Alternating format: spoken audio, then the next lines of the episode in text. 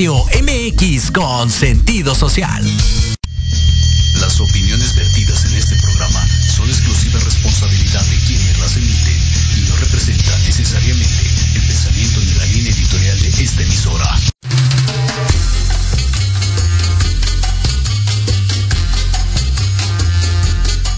Mexicanas y mexicanos. Esto es Metropolítica. Infrastructure, infrastructure, El análisis Cállate, chachalaca. que, Que nadie nadie pidió. pidió. Ahora dale un beso que Lo más relevante y divertido de la política nacional. haya sido como haya sido. Te lo resumimos. Porque la política debe conocerse, pensarse y criticarse. Hemos sido tolerantes hasta excesos críticos. Esto es Metropolítica. Y comenzamos. y tenga una buena, cálida y acogida recibida, eh, una acogida. No, no fue albur, no sean así.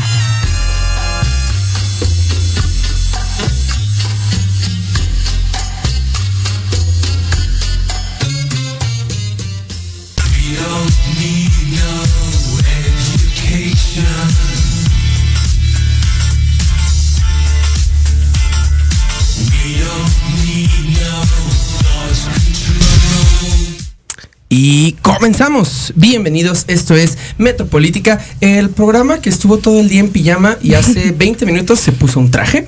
Eh, estamos muy contentos de estar de nuevo con ustedes, saludándolos desde la base de la pirámide, como todos los martes. En esta ocasión, después de alguna pequeña ausencia, eh, estoy muy feliz de, de retomar las actividades aquí en Proyecto Radio MX eh, y para eh, comentar un tema muy interesante, un tema que, bueno, sin duda representa, como muchos ya lo han mencionado, pues la reforma del sexenio, eh, la reforma más importante que está promoviendo el gobierno federal encabezado por Andrés Manuel López Obrador.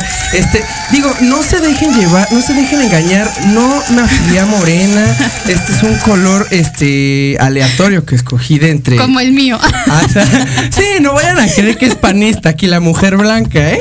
Este, eh, lo, lo mío sí es completamente accidental. Eh, y bueno, saludo eh, con todo el gusto del mundo a mi hermana Jimena Roche. Muy bien, yo sin ningún accidente, convencida del color que porto, pero eh, muy contenta ya de tenerte aquí después de que hubieras comido peje lagarto Sí, la semana pasada.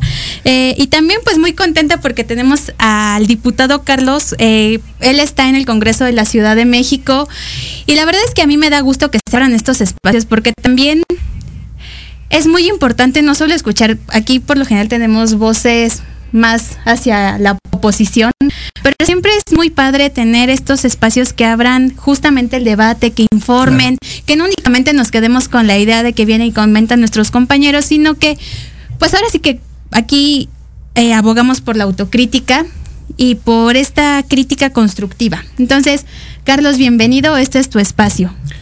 Pues muchas gracias Jimena, Alan, yo les agradezco de verdad la oportunidad de poder estar aquí y participar de este debate tan importante para todos los mexicanos. Así es. Y digo, eh, qué bueno que dices que hay que abrir los espacios a la crítica, a la autocrítica. Justamente la reforma energética ahorita está siendo evaluada en los foros de Parlamento Abierto, donde todos los actores involucrados, desde empresarios, académicos, eh, funcionarios de gobierno, diputados, todo el mundo tiene la posibilidad de opinar y sobre todo de aclarar dudas, que eso es algo muy importante porque la reforma energética es muy compleja, los datos, la parte técnica y a veces entenderla cuesta trabajo, Así entonces yo creo que la gente pues poco a poco debe ir informándose y entendiéndose es- esa maraña que representa la reforma energética y entre más informados estemos vamos a entender por qué sí o por qué no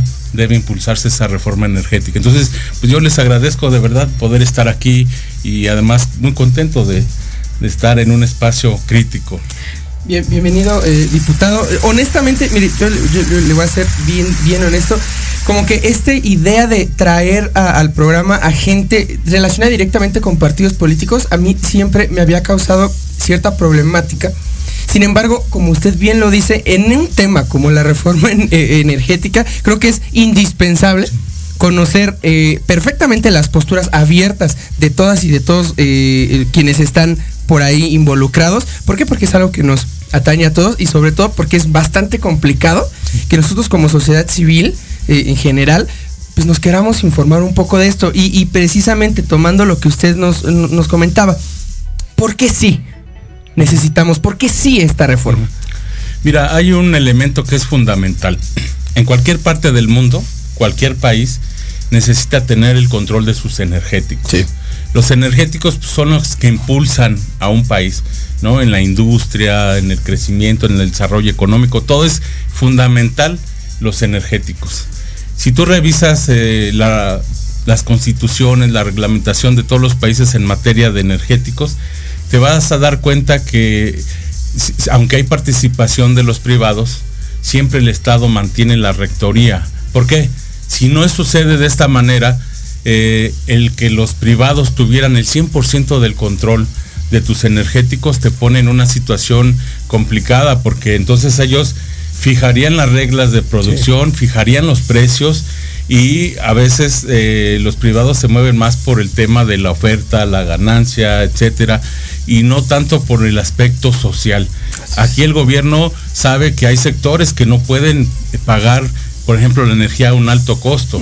Sabe que hay que bajar eh, la, la gasolina para promover la, la activación económica. O sea, son muchos temas que el gobierno tiene que tomar en cuenta al momento de fijar, por ejemplo, el precio de los energéticos. Entonces, si tú no tienes el control, entonces estás totalmente amarrado o tienes una camisa de fuerza ante los privados y eso se llama también perder soberanía.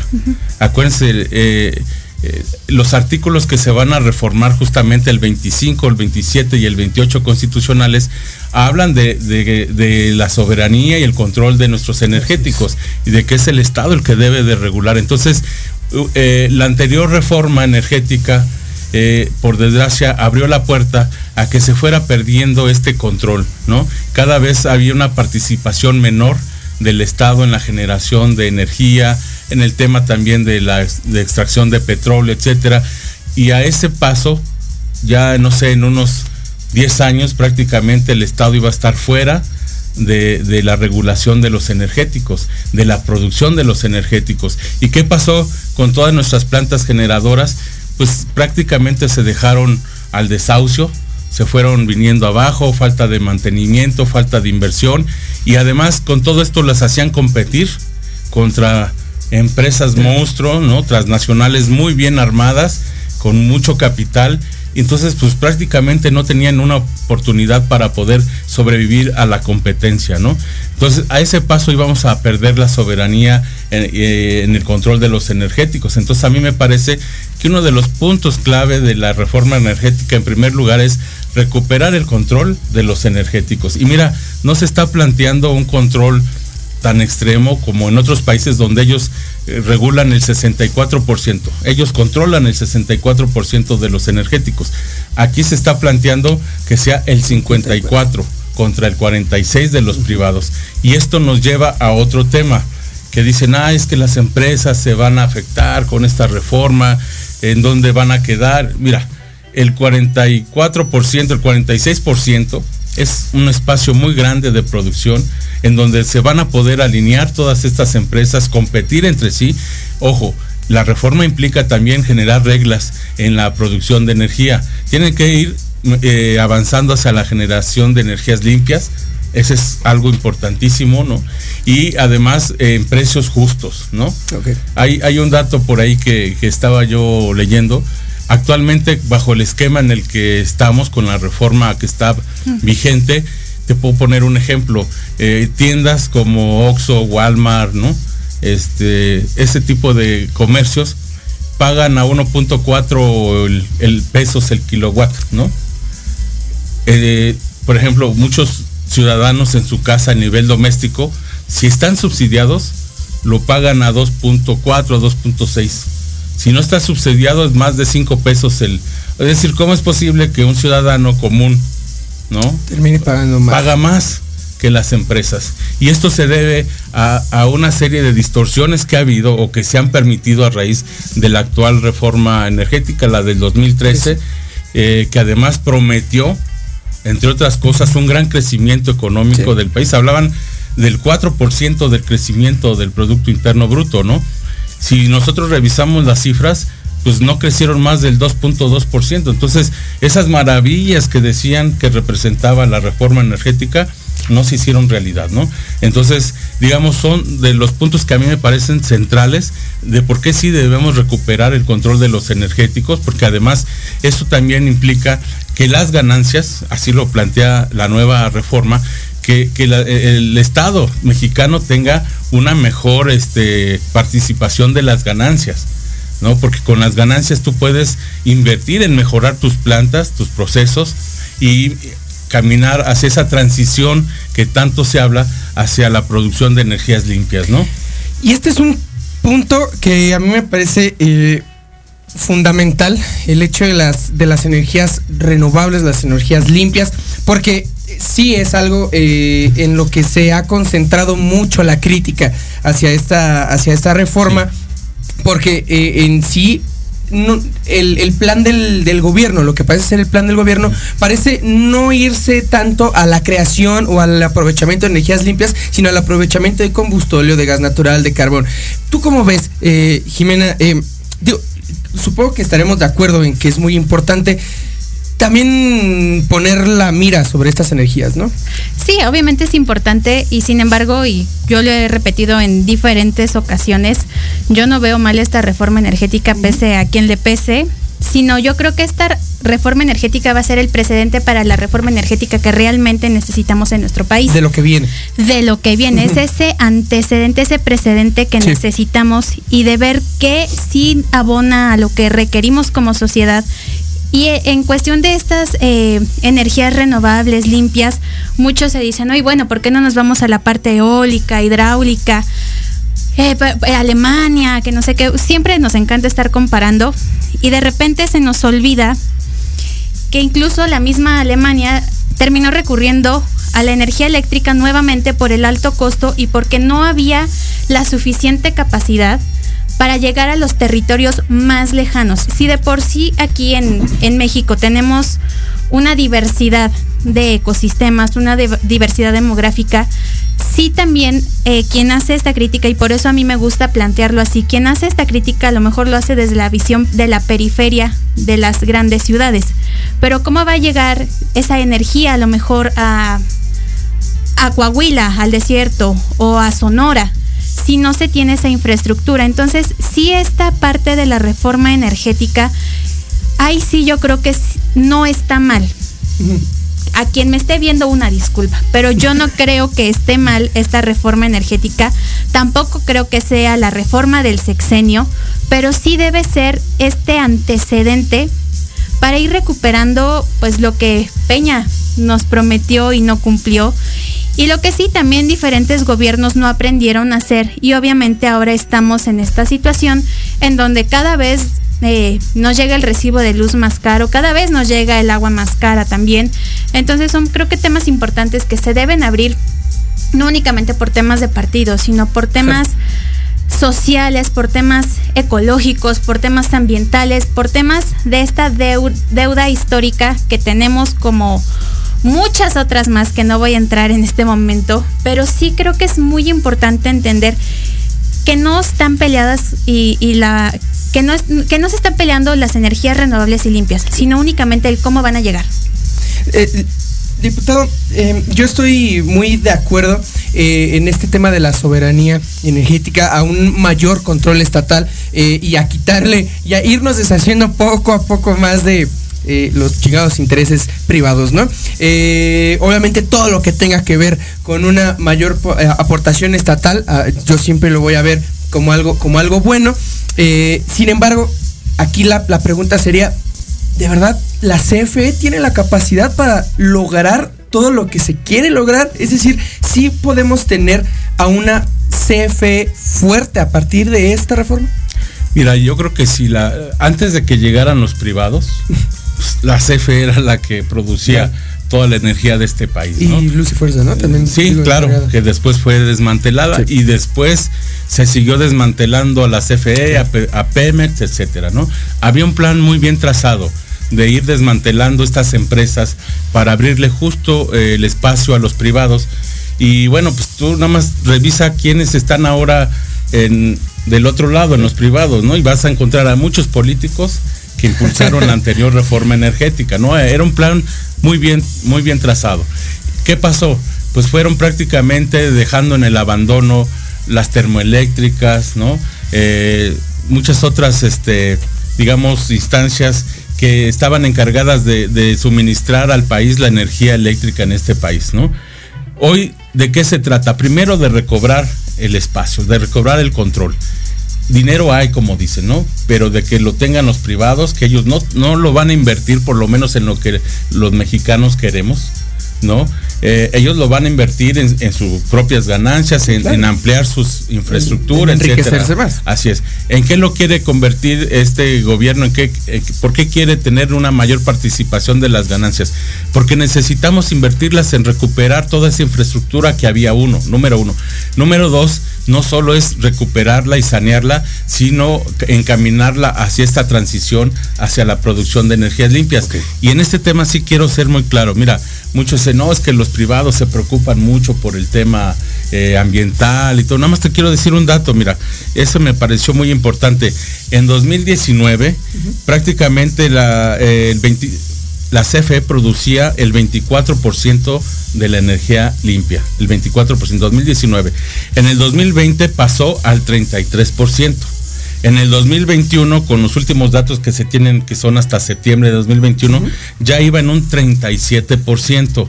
Es decir, fue un incremento muy fuerte en la, en la generación de energías limpias. CFE ¿no? sí está invirtiendo. Claro, y, y fuerte, y ahí claro. se ve. Ahora, si te vas a los privados, por lo menos los datos que se tienen, 2019 estaba en 16%, 2020 al 18%, ¿no?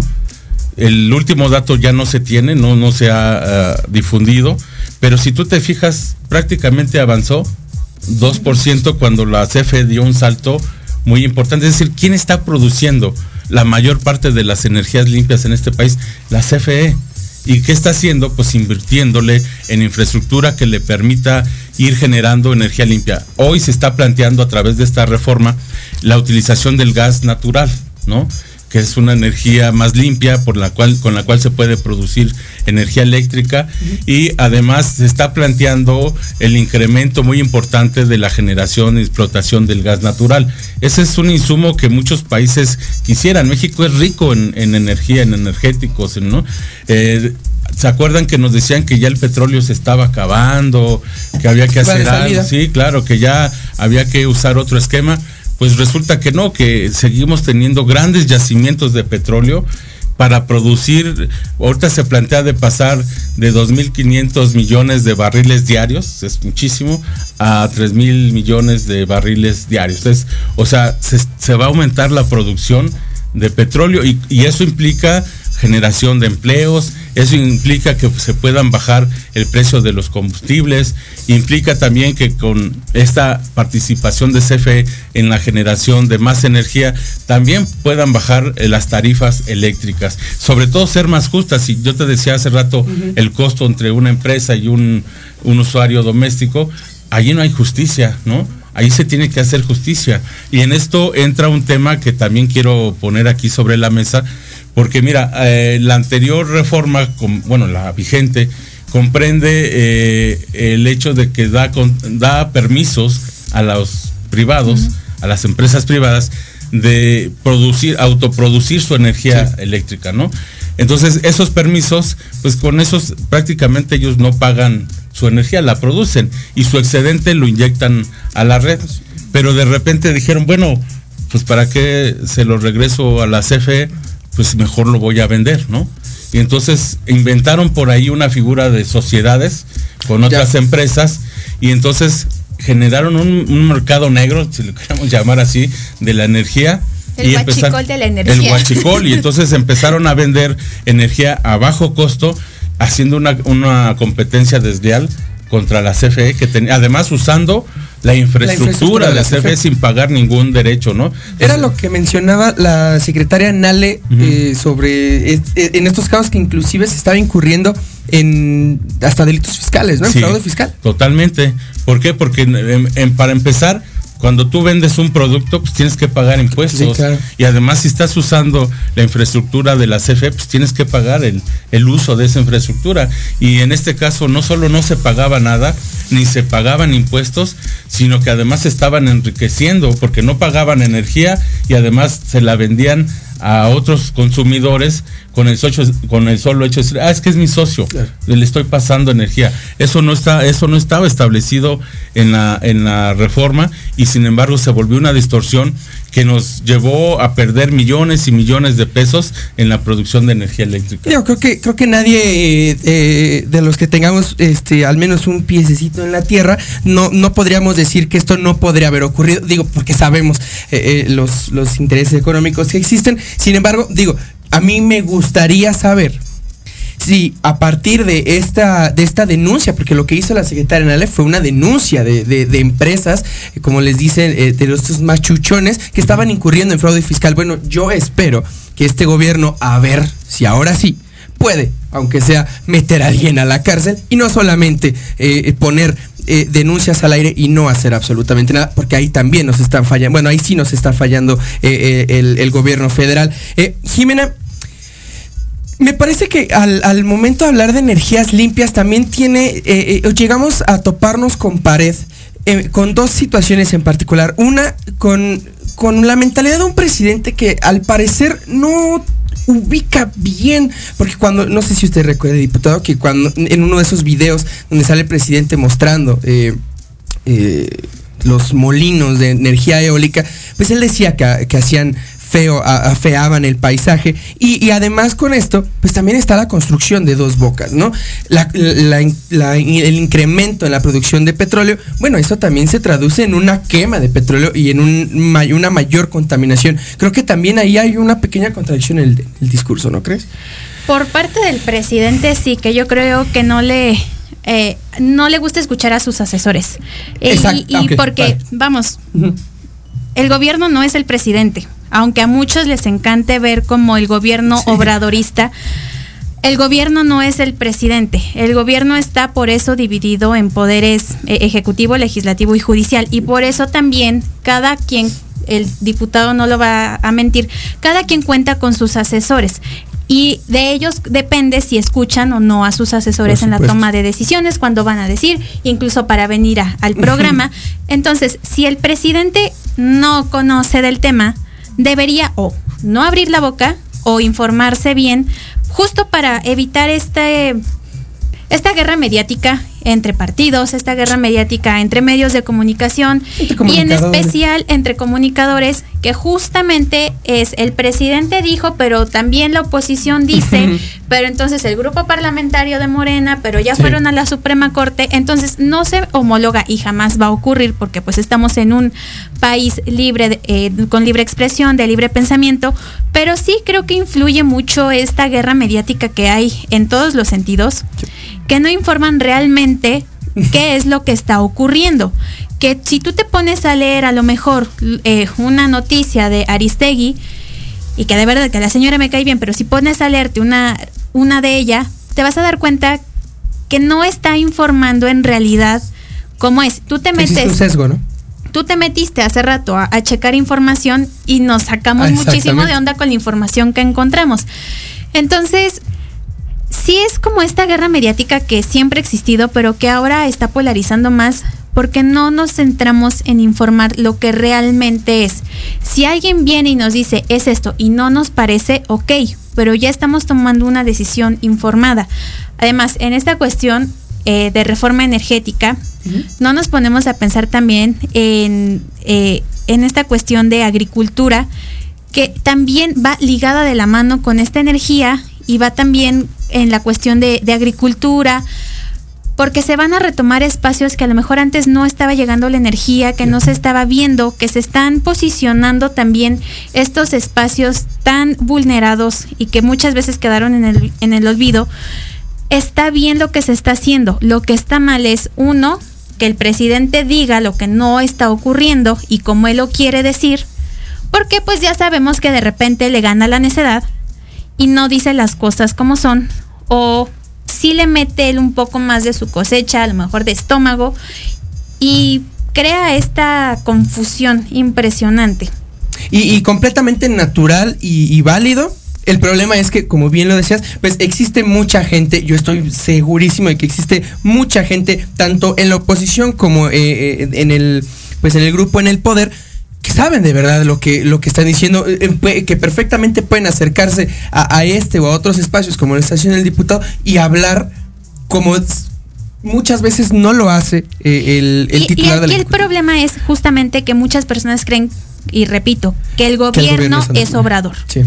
Y yo creo que ese es el principal problema que se van a enfrentar también al 24, porque solo ven y tornan su forma hacia obrador.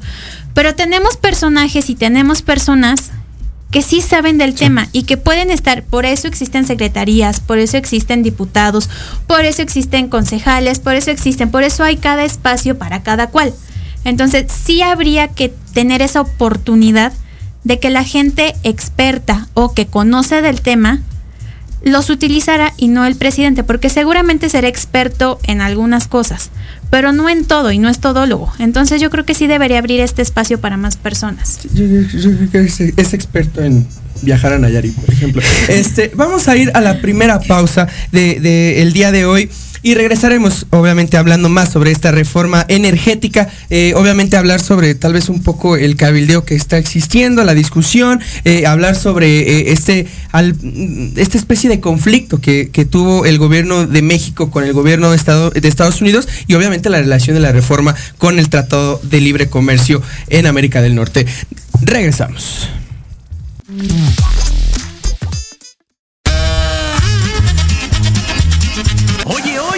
¿A dónde vas? ¿Quién, yo? Vamos a un corte rapidísimo y regresamos. Se va a poner interesante. Quédate en casa y escucha la programación de Proyecto Radio MX con sentido social. ¡Uh, la, la, chulada! Hola, soy Maggie Domínguez Hola, soy Jorge Alberto Amador. y juntos te invitamos al programa Finanzas Disruptivas, los días jueves de 12 a 13 horas. Una nueva forma de ver las finanzas. Aquí, en Proyecto Radio MX Con sentido social. No te pierdas todos los martes de 3 a 4 de la tarde nuestro programa Gente de Negocios y más, donde abordaremos temas de interés y actualidad para los emprendedores y empresarios mexicanos. Tendremos entrevistas con invitados especiales que actualmente contribuyen y colaboran en diferentes sectores industriales, puntos de vista y opiniones diversas, para que junto contigo interactuemos y enriquezcamos el contenido de alto valor de este tu programa. Solo por Proyecto Radio MX, con sentido social.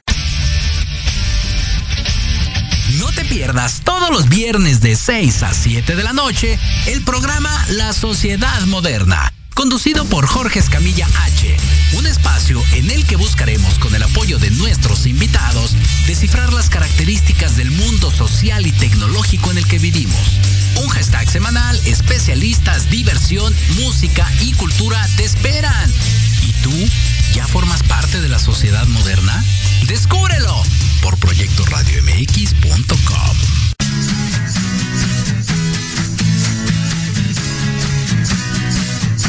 Hablemos de verdades. Sí, sí. Hablemos con Edith. Confesiones, consejos, risa, diversión y entretenimiento te esperan en tu programa Las Netas con Edith. Todos los miércoles a las 3 de la tarde por Proyecto Radio MX con sentido social.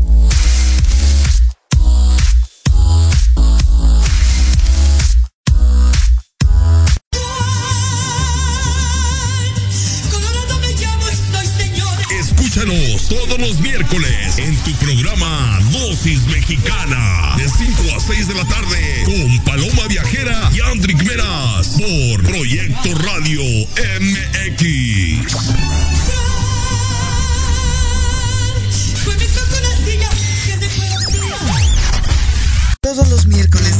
8 de la noche tenemos una cita en el programa Mejorarte. Soluciones prácticas de nueva generación. Porque en la vida lo que no mejora, empeora. Y la diversión también. Podrás dialogar con competentes especialistas y aprender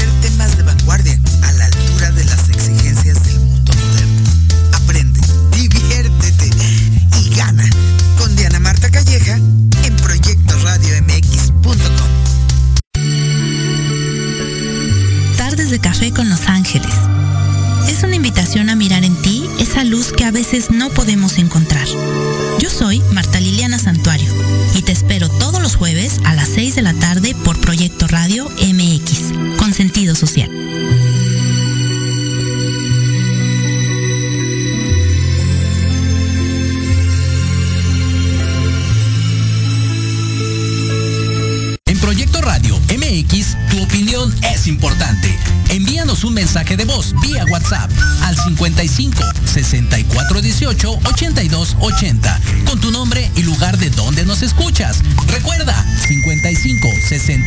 64 18 82 80.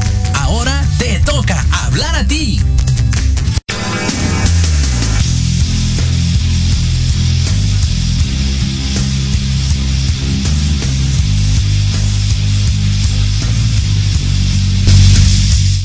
Y regresamos. Oye, Jimena, te quería preguntar, ¿tú le dijiste a Lupita que dejara de poner Arjona en los cortes comerciales? Sí. ¿O por qué razón es que no está ocurriendo? Sí, no me gusta Arjona. Ah, bueno. Y así se va a quedar. Está bien. Pues Esta es una dictadura aquí. Eh, pero pronto será la del proletariado, vas a ver. Este. Ah, gracias, Nata, Gracias. Mira, ¿ves, ¿Ves ese cambio? Nada más porque faltaste. Ya me puse más feliz. Ya hasta le voy a, ya hasta me voy a afiliar a Morel. Ay, no, corazón. Este, y pues, nada más para comentarle rápidamente que eh, en, el, en el chat en vivo de, de la transmisión, pues muchas personas les están, les están mandando muchos saludos. este, Muchas gracias. a- inclusive agradecimientos. Y mm, pausa, Ya un saludo sí. a mi mamá, Ya la fan de- número uno del de- programa. Saludos, mami, te extraño mucho. Si tenemos un seguidor en la página, es su mamá. Ella debería recibir la insignia de fan destacado. Exacto. El otro día mi mamá hasta les mandó estrellitas y creo que eso te cobra dinero y ella no sabía. Le dije, mamá, enviaste como 250 pesos. No tenemos para comer.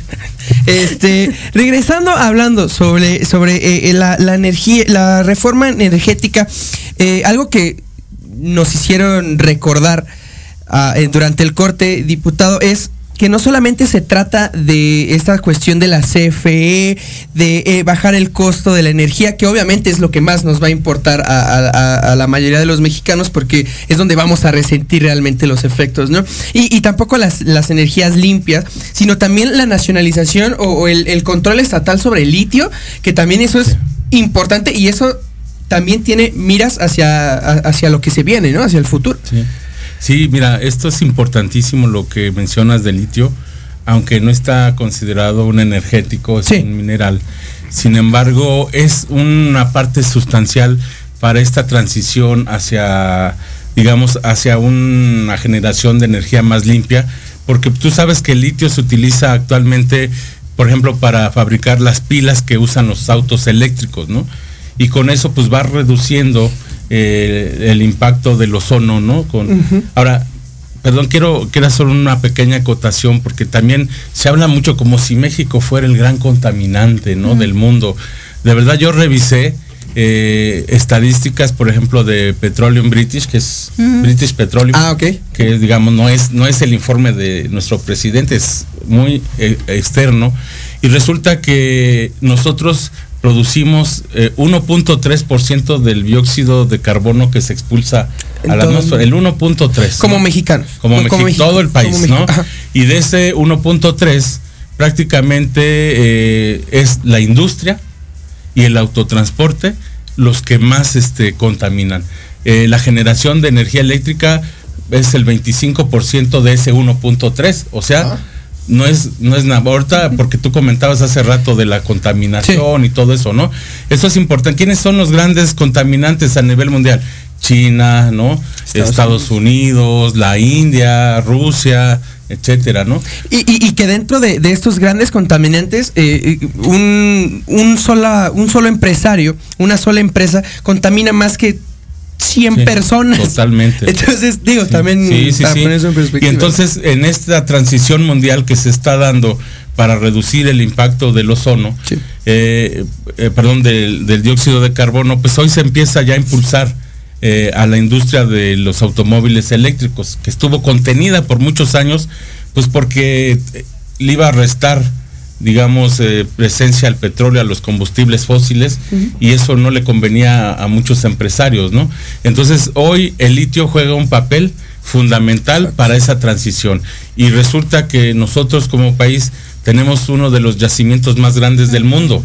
El menos explotado porque resulta que está concesionado a empresas extranjeras y el gobierno no tiene ninguna participación ahí. Se están llevando el litio, se lo están llevando a China, a Estados Unidos, a Canadá y resulta que México no tiene ningún control cuando tendría que ser punta de lanza el control del litio para que en México se impulsara la fabricación de autos eléctricos y otros, Claro. otras cuestiones más que nos permitan eh, ser más autosustentables, pero también menos contaminantes. Entonces a mí me parece que hoy se tenga que se proponga el control del litio que el, el Estado mexicano tenga el control total del litio es súper importante porque además tú sabes que el precio del litio va en aumento Claro. por lo mismo.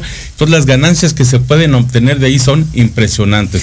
El tamaño del yacimiento nos da pues para que seamos una potencia mundial en, en la extracción de litio. Entonces, eso es, eso es lo que obviamente, pues ni Estados Unidos, ni Canadá, ni China les interesa porque ellos son ahorita los únicos beneficiarios de la extracción de este mineral. Y sup- yo supongo que si entonces estos, este yacimiento o los yacimientos que existen están por ahorita eh, concesionados, supongo que con, con la reforma eléctrica, o, perdón, energética, tendría que venir forzosamente pues un- una rescisión de esos contratos, ¿no? Así es, sí, digo, eh, ojo, esto también lo quiero dejar muy claro porque muchos dicen, sobre todo los estadounidenses, dicen es que nos van a afectar.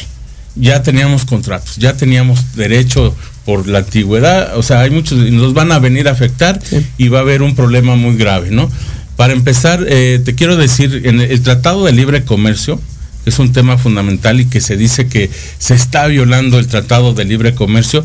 Si tú lo revisas en su artículo octavo, el Tratado de Libre Comercio establece que en, en materia de energéticos, México puede hacer los cambios constitucionales que requiera, o sea, tener el control de sus energéticos. Entonces, eh, eh, esta parte está totalmente dentro de las facultades que tiene nuestro país en materia de tratado de libre comercio. No estamos violando absolutamente nada. Lo que sí se está planteando es una transición para esas empresas. No se les va a despojar, no se les va a, a quitar lo que ya tienen de la noche a la mañana, pero lo que sí es cierto es que no se va a generar ni un contrato más, ¿no? Porque el, el Estado va a tener el control y esas empresas cuando termine su contrato ya no lo van a poder renovar, pero mientras tanto pues se van a seguir enriqueciendo Claro, claro. Con, con el litio y que además mira pagan muy poco de impuestos por todo lo que extraen y ganan millones y millones de pesos por la extracción. Todo detrás de esto, si te fijas, hay una injusticia, que se enriquecen otros países, se enriquecen transnacionales y Sí, nuestro país se va a la quiebra, va en detrimento de la, de la generación de energía, de combustibles, etcétera. Yo creo que sí es el momento ya de recuperar el control y que esos recursos se destinen para mejorar lo que ya tenemos. Queremos energías limpias, hay que mejorar toda la infraestructura que ya tenemos y, crear nueva también, ¿no? Y en eso pues el litio va a jugar un papel fundamental. Jimena, y entonces, ¿de dónde es que surge todo este conflicto con, con los Estados Unidos? Hace unos días eh, existió una reunión con la secretaria de Energía estadounidense. Y me parece que ahí hubo un problema de, comunicación. El presidente dijo que todo estaba muy bien, que había sido una, eh, una reunión muy fructífera, pero lo que se dice por parte de Estados Unidos pues es un discurso muy diferente. Em, se- ¿Será que de verdad México sí está eh, haciendo algo incorrecto eh, al margen del, tratado o es que simplemente son intereses privados estadounidenses que, queriendo no ponerse en riesgo? Mira, más allá de intereses o, o desacuerdos, creo que es evidente que a Estados Unidos nunca le va a gustar perder.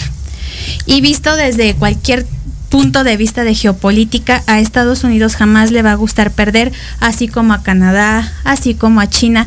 Y es justo este momento en donde México sí puede, y ya lo había mencionado yo también, ver y ampliar sus horizontes no solo hacia Estados Unidos y ya no solo rendirle cuentas a Estados Unidos. En Si cuanto a bien- aliados comerciales, ¿no? si bien es cierto que por obviedad tenemos que tener una relación bilateral o trilateral Estados-Canadá, también es momento, y ya lo hicimos, que yo aplaudo impresionantemente cómo se reunieron los países latinoamericanos aquí en México. Es justo este momento en donde debemos aprovechar que ya tenemos gobiernos de izquierda en, en toda América Latina, que también tenemos esta hermandad como latinos fuera de cualquier ideología política para ir reapropiándonos de cuestiones que por muchos años nos han ido quitando. Y justamente de temas de injusticia es, por ejemplo, estas empresas privadas que están exigiendo para invertir una que ya no haya esta marca de ozono en ningún tipo de empresas mexicanas, pero son estas empresas en donde ponen sus sedes en China, en Estados Unidos, donde generan estos contaminantes. Entonces es cuando ahí sí te pones a preguntar realmente qué es lo que quiere Estados Unidos es tenernos bien amarrados del cuello para evitar justamente que nos apropiemos de nuestro mismo territorio, de nuestros mismos recursos, y de nuestra misma ideología como mexicanos, porque muchas veces, y no le voy a echar la culpa al capitalismo ni a la globalización, pero como no nos enfocamos en estos temas, permitimos que las demás entidades y que los demás países eh, se involucren demasiado y lo que sucedía en, al menos en el sexenio de Peña, que México no daba paso sin que Estados Unidos dijera, órale, va. Y ahora con este, ¿qué es esta fricción que también tiene como este eh, Biden con AMLO? que es como de que ya no están permitiendo tanto y creo que es correcto, así como tenemos en otras partes del mundo que ya también están frenando y que Estados Unidos está dejando de ser la primer potencia mundial, porque otros países han dicho ya no, ya basta, y justamente es esto que está ocurriendo. Eh, no fue, sí obviamente fue lo que ocurrió dentro de, la comunicación y como presidente a lo mejor pues tú quieres decir todo fue maravilloso, todo fue increíble, eh, nos la pasamos genial, echamos chistes. Y ella a lo mejor sí fue como de pues sí, pero no le entendía, hablaba muy lento, el traductor eh, y además eh, las ideas que muchas veces tiene el presidente, no las puede proyectar realmente como a lo mejor las había planteado. y es este conflicto de interés en donde pues sí, surgen varias dudas y donde sí dices, entonces, ¿qué pasó? ¿Seguimos siendo amigos de Estados Unidos? ¿Ya no? ¿Qué va a pasar? Pues lo que va a pasar es que si no frenamos en este momento, que estamos en un excelente momento por la coyuntura global en la que nos encontramos, eh, si no la frenamos en este momento o si no vamos marcando la pauta también, pues vamos a seguir como estamos y ahora sí que América para los americanos. Licenciado, este, bueno, diputado, eh, me gustaría tomar estos eh, minutos que nos quedan para hablar sobre eh, el cabildeo que se está haciendo al respecto de la reforma, cómo está la situación entre Morena y sus aliados y la alianza opositora. Em, cómo, y digo, obviamente preguntarle si desde su perspectiva cree que la reforma energética no si deba, sino vaya a pasar? Pues mira, eh, yo lo que quiero destacar ahorita en este momento del cabildeo es este ejercicio de parlamento abierto, de consulta a todos los actores involucrados o que deban de opinar en el tema, ¿no? Y lo digo por una razón. Cuando se dio la anterior reforma energética, no se permitió ni tantito que nadie opinara. Incluso se presentó una propuesta de consulta popular y la Suprema Corte de Justicia de la Nación dijo, no, no procede, ¿no? Entonces, por eso es que hoy que se está sometiendo al escrutinio de todos los sectores de la sociedad mexicana, me parece que eso es algo sumamente importante, porque yo creo que para poder votar y poder opinar, pues tenemos que escuchar también a la gente, en este caso los que somos diputados, tenemos que escuchar a los que votaron por nosotros, qué piensan, qué opinan, qué sienten, ¿no? Porque si no, pues entonces ya no eres un representante popular, eres tú representante o representante de otros intereses, ¿no? Entonces eh, se está trabajando, sabemos cuál es la posición del PRI, ¿no? Por lo menos de su dirigente, que es así una posición de las más radicales. Sin embargo, abajo hay diputados de ese partido que no ven mal este que avance la reforma energética y ellos plantean algunos cuestionamientos, algunas observaciones que tendrían que integrarse. Obviamente de este lado hay toda la apertura justamente para aceptar esas observaciones, esas críticas y, y generar un texto que deje, digamos, conformes a la mayoría de los actores. También están los empresarios, hasta los más radicales están yendo a opinar y a dar su posición. Y obviamente también está la autoridad dando su punto de vista, ¿no? De, de por qué sí debe avanzar la, la reforma. Entonces, a mí me parece eh, que el hecho de abrir este debate, porque muy pronto nosotros mismos estaremos este, bajando ya a las colonias, a las zonas donde fuimos a pedir el voto, a informarle a la población de esto que hoy estamos comentando, para que la población también tenga una posición, una posición muy, muy clara y muy cierta de qué es y qué no es la reforma energética. Y a mí me parece que si el PRI, el PAN, digamos, a pesar de esta gran consulta, de esta gran campaña de información, decidiera no apoyarla, porque sin el apoyo de ellos no podría transitar, porque se necesita pues una mayoría calificada, ¿no? Porque es una reforma constitucional. Entonces, si no, si ellos no lograran, no votaran, no la, no la aprobaran, pues también estarían cargando con una gran responsabilidad social. Yo estaba leyendo un documento, un libro hecho por este algunos eh, catedráticos de la UAM, muy interesante eh, sobre el análisis de lo que representó la primer reforma energética. Y en sus conclusiones decían que finalmente el PRI pagó los platos rotos por haber impuesto esa reforma energética y se vio en los cambios políticos sucesivos donde perdieron el poder, etcétera, etcétera. Entonces, a mí me parece que si ellos no, no retoman con mucha seriedad el tema y no se fijan en lo que la población también está eh, necesitando, lo que la población quiere, van a volver a pagar nuevamente eh, los costos políticos de no apoyar la reforma energética. A nosotros nos interesa informar, porque también la población hoy está más activa, más despierta, ya es muy difícil engañar a la gente, entonces la población también tiene todo el derecho de exigir a sus gobernantes y a sus diputados que voten o que hagan las reformas que el pueblo necesita. Y tú lo decías hace rato, ¿cómo se mide lo que la gente quiere? La gente lo ve en su beneficio que cualquier reforma, cualquier medida que se tome, realmente beneficia, porque si vas a hacer una reforma como la pasada que decía que iban a bajar los costos de los combustibles, que se iba a generar millones de empleos y, y, de que todo iba a estar muy bien, un crecimiento económico sin igual, y la gente no lo ve, dice, no, este me mintió. Claro, y claro. entonces este no le vuelvo a creer, a menos que me convence. Entonces hoy por hoy estamos, este, por lo menos en Morena, en el mismo gobierno, ante la disyuntiva de bajar la información, irnos incluso a confrontar con, con posiciones muy, muy adversas, uh -huh. eh, porque la, a, cuando tú vas a un sector de la población, te encuentras de todo. Hay hasta gente experta que te sale y te dice, no va por ahí, por esto y por esto uh -huh. y por lo otro, ¿no? Hasta gente que dice, yo, yo apoyo a tu partido, ya no me importa lo demás, hay de todo, ¿no? Pero el hecho de bajar, explicar, informar, ya, eh, ya estás ganando tú con que se conozca cuál es la posición eh, pues que para nosotros es la más importante. Yo les decía hace rato fuera del aire, para no irnos por el tema mediático, para no irnos con posiciones que cada quien maneja, lo mejor irse a la fuente original. ¿Por qué no agarramos el texto que además está disponible en la, en la Secretaría de Energía, en la CFE? Ustedes pueden checar cuál es la propuesta tal como es y ustedes van a tener una opinión muy, mucho más clara de lo que es la reforma energética y cuáles son sus alcances. Si la confrontan con la anterior, van a tener una posición mucho más clara. Porque si solo nos vamos y googleamos o vemos el Facebook, o ahí nos vamos a encontrar un montón de posiciones ya creadas a modo. ¿No? Decía hace rato, Oxo trae su campaña negra contra sí. la reforma.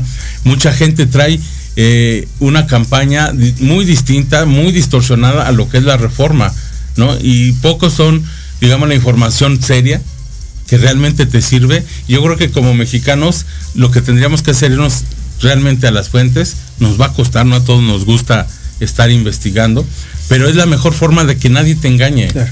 Y aquí no se trata de engañar a nadie, se trata de poner sobre la mesa eh, todos los elementos importantes para nosotros de lo que representa la reforma energética. Y bueno, también concediendo, porque este es un espacio crítico, sí te puedo decir, no quiere decir que con esta reforma al día siguiente ya somos un país maravilloso. Tenemos el problema de primero de garantizar la, la, soberanía energética en cuanto a la producción de combustibles, de gasolinas, y entonces para eso pues tenemos que seguir trabajando con lo que hay. Hay, hay refinerías que a lo mejor no, no son lo que nosotros queremos, pero si no las echas a andar, si no empiezas a producir, ¿de dónde vas a eliminar la dependencia de combustibles del extranjero? ¿no? Ya después tienes que invertir en mejorarlas, en hacerlas más limpias, pero tienes que empezar por algún lado. Entonces, esto sí lo quiero dejar claro. La reforma tampoco es que al día siguiente ya todo va a estar excelente y que todos los demás no tenían razón. Hay muchas críticas que sí tienen razón y que tenemos que poner también eh, mucho ojo en esas críticas y tratar de incorporarlas para que esta reforma sea lo más realista y lo más positiva en cuanto a sus resultados, que es lo más importante, más allá de quién tiene razón o no, lo más importante van a ser los resultados de la reforma. Y eso es lo que la gente va a reconocer. Si fallamos, la gente nos lo va a sacar a nosotros. ¿no? va a decir, fallaron, me mintieron, como le pasó al PRI. Así es. ¿no? Pero si era cierto, entonces estaremos ganando una victoria fundamental, sobre todo porque México estará recuperando su soberanía energética. Jimena, eh, ya antes de, despedirnos, pues me gustaría preguntarte, ¿Tú cómo ves eh, que se está llevando a cabo el, cabildeo desde, desde la oposición? Eh, y si crees finalmente si, si va a pasar la reforma o no. Yo, yo creo que la reforma va a pasar. Yo siento que existen los números para, para hacerlo.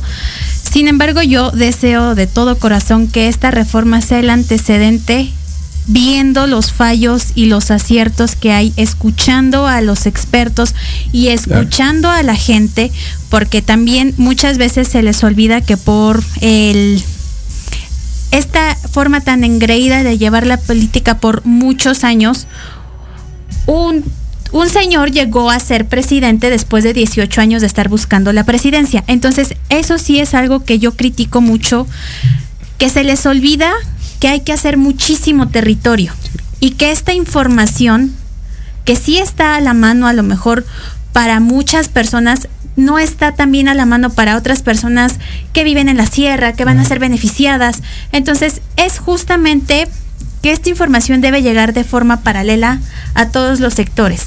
Ahora, la oposición sí tiene que tener en cuenta qué es lo que realmente corresponde hacer encontrar esos eh, fallos que existan para irlos mejorando. No estar metiendo el pie de si se va a hacer o no se va a hacer, porque en realidad ya nos dimos cuenta que tenemos una reforma energética que no funciona. Nunca sirvió. ¿Qué vamos a hacer ahora? Pues entonces unamos fuerzas en beneficio de la población sin esta guerra de egocentrismos, de protagonismos y sin este pleito tan intenso que se tiene. Sería lo ideal, no lo es. Evidentemente hay puntos demasiado radicales en ambas partes, no únicamente del grupo opositor, sino también del grupo en el poder. Entonces, olvidarnos por un momento que Obrador es el gobierno, si bien fue un movimiento, ya no va a lograr nada más allá del 24. Ya fue presidente, ya es presidente. Ahora, que él permita que personas que sí conocen del tema vayan y ocupen estos espacios para que justamente la información sea real, sea verídica, para que la información sea democratizada y ciudadanizada, porque muchas veces no se entienden los conceptos. Entonces, pues hay que ciudadanizar la información y pues apropiarnos de estos espacios como ciudadanas, como ciudadanos, y si alguien no entiende del tema, informar, eh, eh, escucha este tema, lee esto, y únicamente eso. Y lo que yo digo, si estamos con una posición de privilegio, hay que usarlo para que los demás también lo puedan obtener. Obviamente abrimos eh, la puerta a que todas y todos se puedan informar sobre esta y cualquier otra reforma, cualquier este, situación que, tenga que ver con el gobierno y la administración pública, eh, solamente no se informen con Gabriel Cuadri. Este, fíjate, ya tenía mucho que no nos veíamos, así que sí quiero aprovechar para mandarlo a chingar a su madre. Por Le digo viejo cochino. Este, diputado, muchísimas gracias Al por estar aquí. Este, gracias, este es su casa cuando usted guste. Eh, me da mucho gusto tener, haber tenido este una- un acercamiento con un diputado de, de Morena.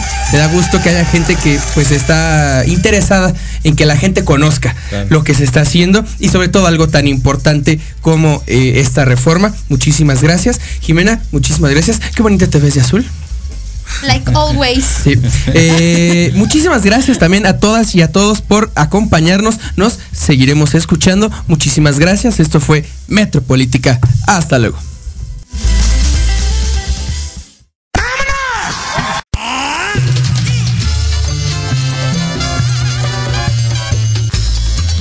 Acabaron todo? Hasta aquí ha llegado Metropolítica. No, no fue albur, no sean así. El análisis Que nadie pidió. Ya sé que no Nos escuchamos la próxima semana en punto de las 8 de la noche. Solo aquí En Proyecto Radio MX, con sentido social. Se acabaron los privilegios.